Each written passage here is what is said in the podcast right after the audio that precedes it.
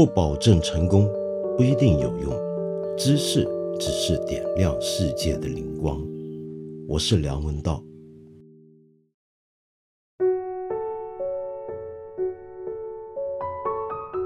现在你要在街上见到乞丐的机会比较不多了。我记得我小时候呢，啊，在香港也好，台湾也好，街头上呢还常常容易看到乞讨者。嗯，在那个时候啊，如果在街上看到有人在路边乞讨，那么父母带着孩子经过是看到的话，有很多时候呢，这个父母会教训自己的小孩，你看。呃，你如果不好好努力念书，将来长大可能就要这么凄惨了。那么这个讲法，你大概呃没听自己父母跟你讲过，可能也都从很多地方听到。这是个很常见的心态，是不是？见到人家很悲惨，那么首先要想的就是自己怎么样才能不要搞到那么悲惨的地步。这种想法有没有问题呢？嗯，严格讲不算很有问题。但是呢，我只能说他境界不够高，呃，当然也有境界比他更低的。境界更低的是什么呢？那就是看到人家过得很惨，然后就跟自己的孩子说：“你看，你还不好好感恩，你多幸福！你要好好孝顺爸爸妈妈。要不是我们给你好日子过，你就在街上卖艺乞讨去了。”那么这是一个比较低的境界。那有高境界的吗？当然有，更高境界的，那当然就是。看到人家呃过得很惨，然后呢就要教育子女或者鼓励自己，要去思考为什么他们会过得这么惨，怎么样才可以帮助他们摆脱他们的困境，让人家的生活也好起来呢？这么讲是否诚意过高呢？但是老实说，如果你真是一个社会主义者啊，我们身在社会主义国家，那么你就应该要往这个境界高的方向发展了。我今天为什么要讲这个事儿呢？是这样的，呃，你一定知道，澳大利亚从去年六月份开始的大火，直到现在，成了一个国际头条，是个重大的全球的生态灾难。那么对于这件事呢，我们国民呢也都非常关注。但是让我很不理解的是，最近有这么一篇微信公众号文章。呃，火的不得了，阅读率已经达到了几十万以上了。那么谈的是什么呢？就是看到澳大利亚的大火，然后想到，哎呀，我们三十三年前大兴安岭那时候也有大火，我们就搞得比他们好。今天要是我们再发生类似的事儿，我们一定比澳大利亚好。这个表达在我看来就是典型的看到人家的苦难。然后先想到替自己鼓掌的一个典型的表达，嗯，这篇文章呢里面当然有很多问题，比如说提到三十三年前大兴安岭那场火灾，到底当时是否我们做的一点问题都没有？当时那场火是怎么起来的？被扑灭的过程又是怎么样的？那么这方面呢也有一些文章，可能你能找到看一看。就谈到了，其实事情不是那么简单。这方面呢，我就不补充了。我想把重点放在这种心态，就是见到人家受苦受难，见到人家发生惨事，然后先想到自己，想到自己不是个问题。比如说，你可以像一般人、正常人看到呃乞讨者那样，先想到，哎呀，我怎么样才不要把自己搞得那么惨？这叫做自省，是不是？这种自省呢？也是我们儒家最常见的一个传统教育里面，中国人都该学习的一种态度。《论语》里面不是讲得很清楚吗？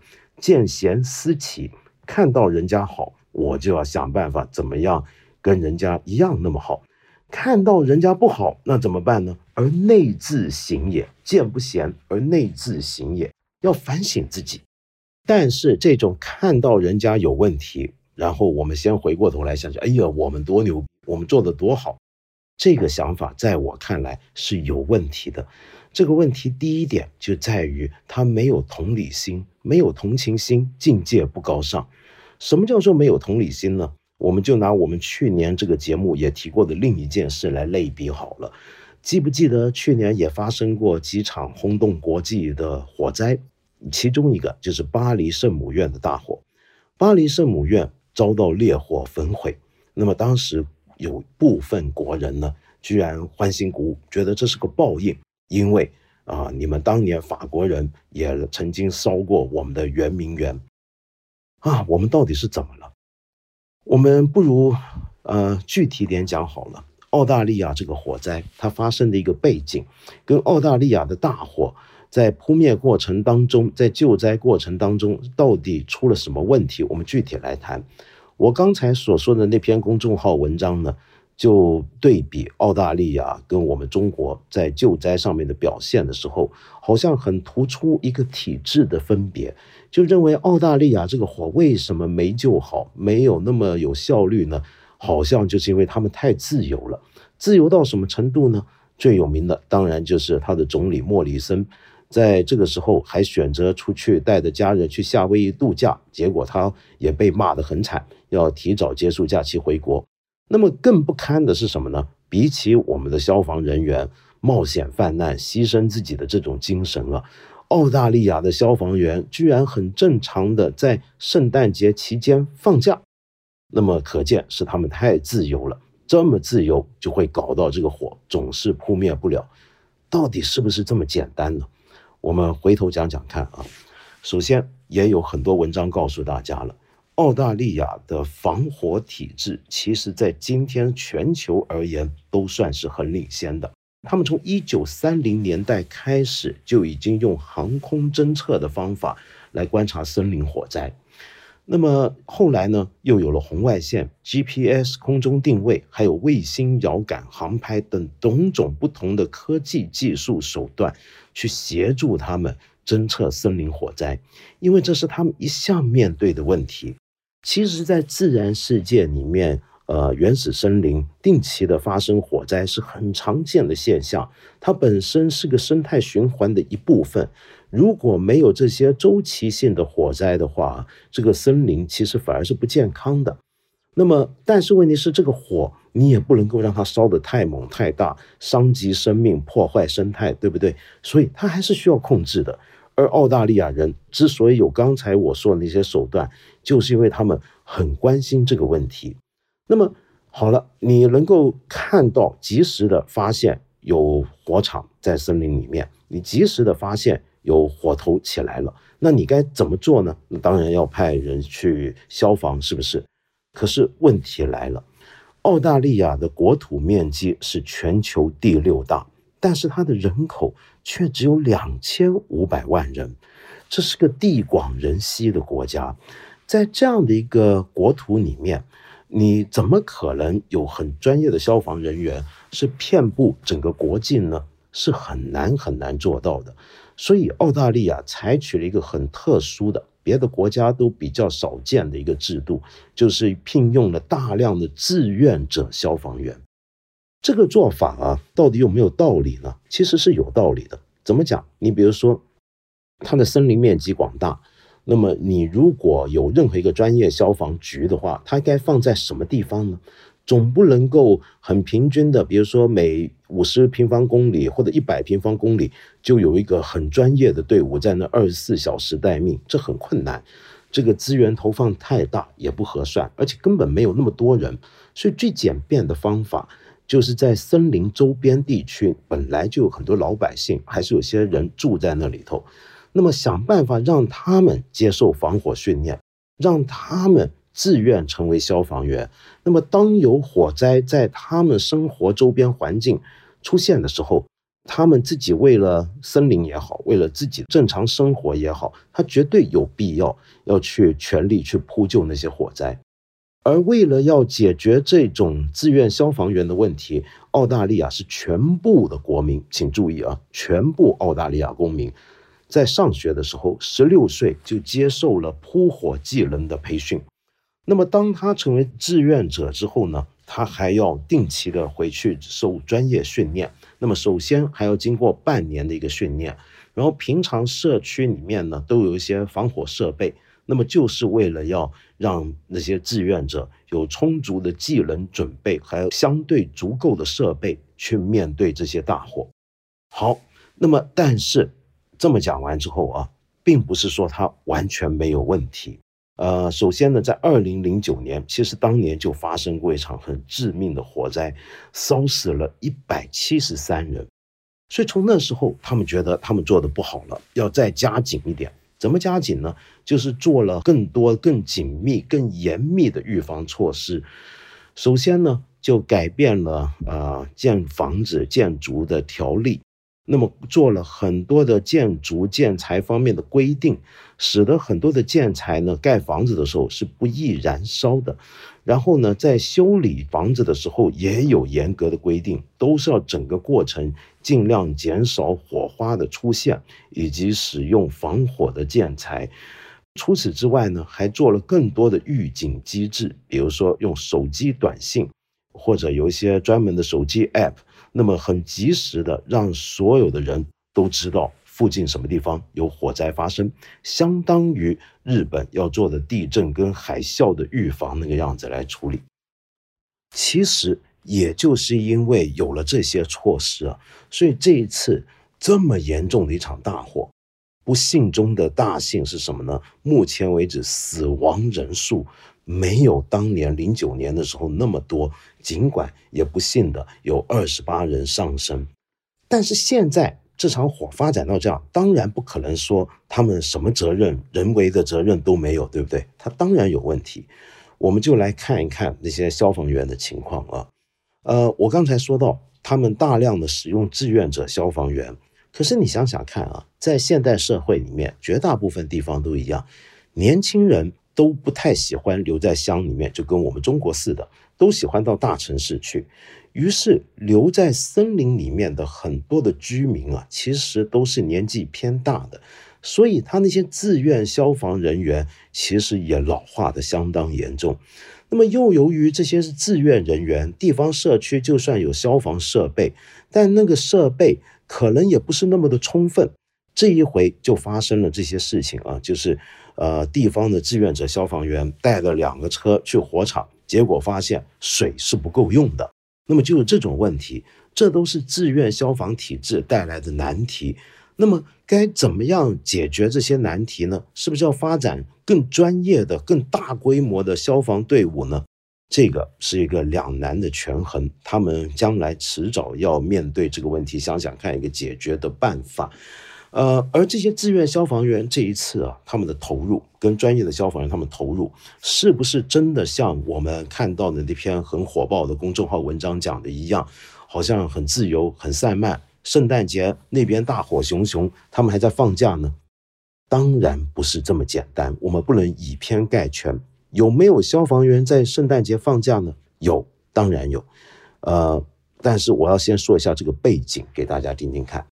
你如果仔细自己去找澳大利亚自己的新闻来看，你就会发现，他们当地大部分的报道谈的恰恰不是那些消防员如何自由散漫，而是那些消防员如何克险泛滥。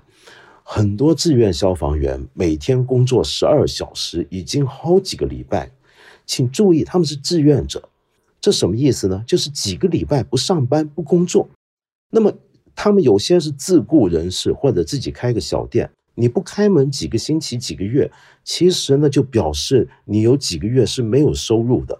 有的消防员因此还产生了经济困难。所以现在为什么听说澳大利亚政府或者地方的省政府要给他们经济支持和补助，就是这个样子。然后每天工作十二小时，已经好久没有休息放假，每天在火场之中来回。你想想看，那是一个多么危险、多么困难的工作。这场大火已经烧了半年有余了，那是一个多么疲倦的、让人心理、生理都承受重大压力的情况。那圣诞节是什么？圣诞节是西方人过年了，他就过年的时候休一天。这个休息如果没有这一天休息的话，我不知道他接下去该怎么办。所以有没有人休息呢？有的。但是你去看报道，其实有更多人他是不眠不休，他错过了圣诞节，错过了自己家人的生日，那么继续在那边奋战，这种情况其实更多的。为什么你要去挑人家圣诞节放假那些个案的例子来就证明人家好像就很自由很散漫，所以搞到人家好像很无能，没有心去救火呢？他怎么可能没有心救救火呢？因为火灾就在他家旁边，就是他们的社区的事情，他怎么可能不投入全力去救这场大火呢？好，我们再说澳大利亚政府的问题啊，呃，这个政府在这次火灾里面的表现可以说是备受抨击。其中一个很重要的地方是什么呢？就是现任的总理莫里森，他带领着自由党跟国民党连线政府啊，联合执政政府。这个政府，呃，在当年大选上台的时候，是让很多观察家感到很意外的。其中一个理由是什么呢？因为大选前的民意调查显示，澳大利亚人选民里面有百分之六十以上的人都认为气候问题是他们很关注的问题。可是这个联合政府，他们却相对的把气候问题的优先秩序排到后面。他们认为经济发展更加重要。你如果要解决气候问题，我们全世界都知道，你要减低碳排放量。而澳大利亚的人均碳排放是属于全球先烈的。你要减低对生化能源的使用，但是这个政府却主张，比如说像昆士兰这些产煤大省，要继续提高它的产量。为什么？因为他们认为拼经济更重要，这是全世界都面对的一个问题。就是很多时候，你为了要有一个更严格的环保政策，你可能要牺牲短期内的经济发展。你如果想要短期内的经济发展，那么可能你就要牺牲你这个国家对于气候问题、环境问题的这个投入和贡献了。好，那么在那次大选里面。澳大利亚人选择了自由党跟国家党这个联盟，而这个联盟果然一上台就把呃温室气体的排放问题、把环境的问题的优先秩序往后排了。那么这个时候，结果就看到他不止做到这些，他还要想办法。身为一个右派的一个执政联盟，他要控制很多国家开支。其实早在去年春夏的时候，就有很多澳大利亚的专家就提出。随着全球变暖的问题啊，这种森林大火的问题会越来越严重，应该要投入更多的资金去预防这些事情，要去控制好这些事情。比如说，是不是应该有更多的空投的救火的设备出来呢？但是这个政府否决掉那些讲法，认为这些说法呢，呃，完全是没有必要的，是是是没有太大实质意义的。然后在这一次火灾刚起来的时候呢？莫里森总理还好几次批评那些说是气候变化导致这场大火的人，说他们是城市里面不接地气、不住森林的疯子。但是现在呢，他们改变讲法了，他们也承认它果然是气候问题。因为你如果不承认是气候问题的话，那为什么这场火灾会来的这么猛烈，会来的那么不可扑灭？那是不是你政府有别的责任呢？那是不行的。而我们的的确确知道，在去年有多少场这种让人意外的大火，加州的大火已经威胁到了洛杉矶里面最豪华的富人区啊，我们都知道这些事情。然后我们看到巴西的亚马逊森林大火，然后接下来是澳洲的这些大火，这些火灾跟以前比较起来，最大的特点就是它不正常。不正常在什么地方？就火头更多。然后火势更不可控，几乎全球的科学家都公认，这是跟全球的气候变暖是相关的。可是问题是，这几个自己被火灾害得很惨的国家，他们现在的政府对于这个问题呢，却总是知无以对，甚至想要虚应故事带过去就算。比如说像巴西现任的总统啊，这个特朗普的好朋友博索纳罗。他一上任就提出要开发亚马逊，要鼓励在亚马逊森林里面做更多的砍伐。而这些砍伐呢，我们知道他们当地原来的人的砍伐的方法都是先放火，这本身是个多严重的、多危险的一件事情。但是他觉得就该这么做。而这场大火起来之后，影响到全球，亚马逊是地球的肺部，是不是？那么当世界各国都对他们很多批评的时候，他还要捍卫自己原来的经济政策，也就是故意的跟特朗普一样，想要让大家不要那么关注气候问题。而澳大利亚也是一样，在去年十二月，我曾经在节目里面说过的马德里举行的联合国气候会议里面，莫里森总理也被很多发达国家的外交官批评，说什么呢？他们居然把当年京都议定书完成的一些的环保的额度，拿到现在来说事儿，说自己已经超额完成了巴黎协定，那么被很多人批评。你想想看，以前澳大利亚啊，曾经是工党政府的时候啊，是有碳排放税的。但是二零一三年自由党政府上台之后，就取消掉了碳排放税。那么，所以过去几年澳大利亚政府在碳排放表现上面其实非常的不好。那么这些东西都是备受关注、备受批评的。所以现任这个政府，他对这个问题有没有责任呢？我们当然不能够说是巴西总统和澳大利亚的莫里森总理他们任内的一些的政策导致了他们这些大火，说他们活该，不是的，当然不是。这些火它的不自然、不寻常，是因为整个气候变暖，而他们的政策是无利于减缓气候变暖的危害的。我们最多是可以这样子讲。那么这样讲下去，他们现在会不会愿意多一点反省呢？我们还很难说。可是看到这些问题，我们中国人真正应该担心的是什么？就是我们自己怎么样去面对气候问题。这种反常的气候这几年在全世界都越来越常见。将来我们会面对更多不可测的天灾，我们是不是已经做好了准备呢？我们救灾是一回事。我们对于全球气候变化又该做一些什么样的贡献跟自己的责任呢？这是另一个更大的问题。当然，这里面呢总是会遇到刚才我说的矛盾，比如说气候变暖是全球的事情，我自己努力了，人家拼命在那边排放，那我也没办法，说不定最后我也要受灾。那我还不如不搞什么呃有助于气候变化的控制的政策。来好好的发展经济，让我这几年赚钱行不行？但是这个想法就会把我们一步一步的卷入深渊。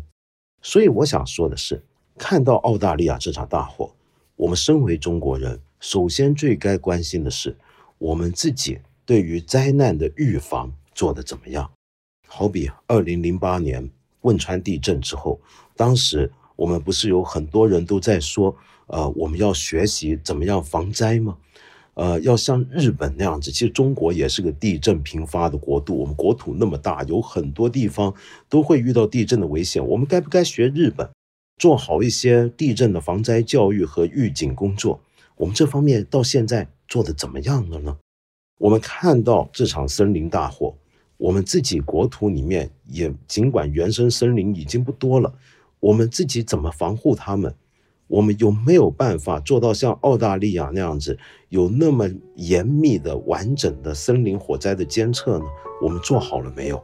也许我们做好了，但是我们还是要再想办法再加强。再来就是看到人家的问题的时候，我们首先是应该要有同情心和同理心的。当年汶川地震发生的时候，日本人他们没有看到我们说：“哎呀，你看。”中国一地震，哎呀，好惨呢！好在我们日本人就不会了。我们日本人呢，嗯，对付地震呢是有一套的。他们不会，他们是派人来协助我们，是有人要捐钱来帮助我们。这是我们今天世界公民应有的一个，作为一个人都应该要有的同理心，是不是？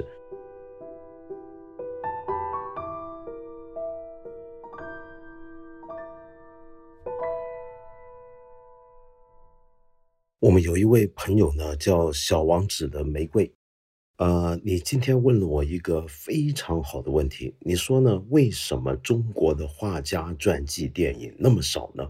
自从电影诞生以来，西方导演就陆续拍摄了很多画家传记电影，例如伦布朗、维米尔、戈雅、佛里达、高更、透纳、梵高等等，非常多。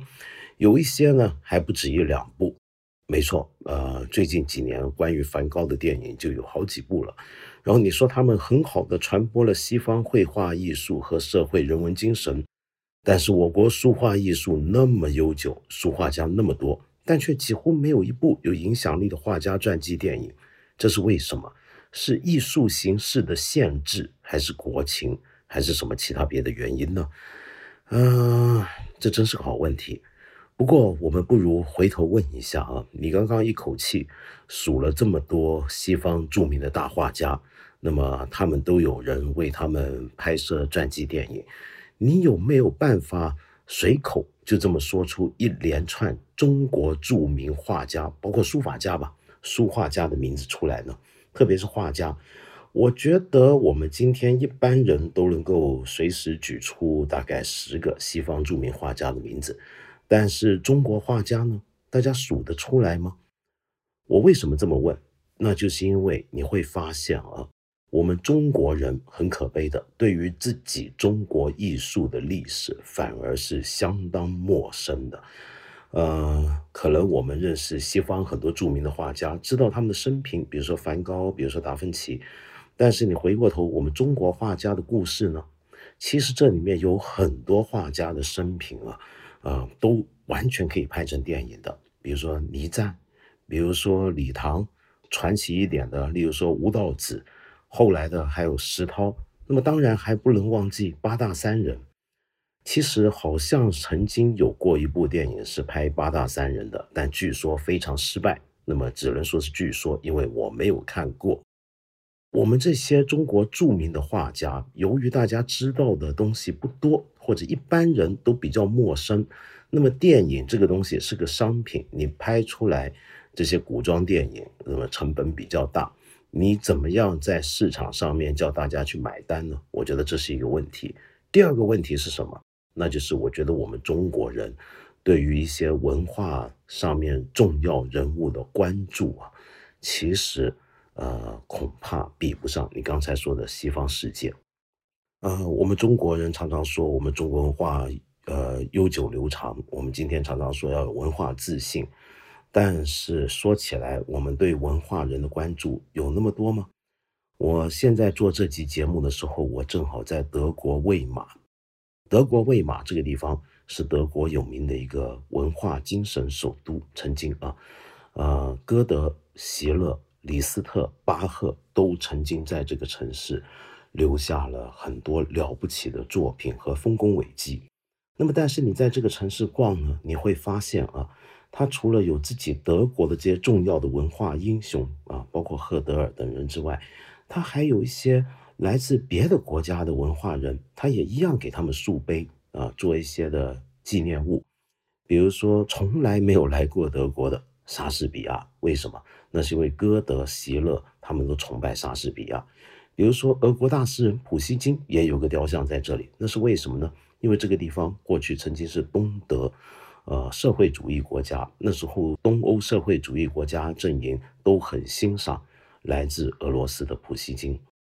那么我们再推回久一点的时间来看，我记得以前欧洲还没有欧罗的时候啊，好几个国家他们的钞票上面都是有他们的文化名人的。比如说以前德国的马克，我没记错的话，我是见过有贝多芬的样子的。有康德的样子的，有歌德的样子的，那么邮票通用邮票上面还有莱布尼兹这些人就不在话下，而法国那边也有笛卡尔，但是我们中国呢，你有见过多少通用邮票上面是有这些人？那更不要说我们人民币的钞票了。那么光从这一点来看，我想说的是，我们今天一般国人对于这些足以让我们自豪的。历史上有伟大的知识分子、文化精英，我们的关注其实不是那么足够，甚至我都不敢说我们是不是真能为他们自豪。如果你连他们大概做了些什么，啊，你连他们的生平都不太了解的话，呃，再说下去吧。你刚刚说画家的电影很少，关于李白的电影你见过有多少部？关于杜甫的电影你又见过多少呢？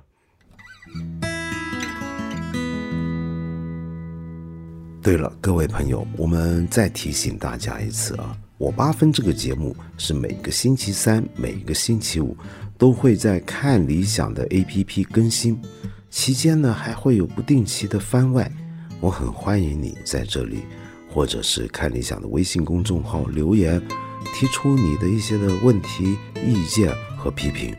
我们今天呢就先聊到这里了，下期节目呢我们接着再谈。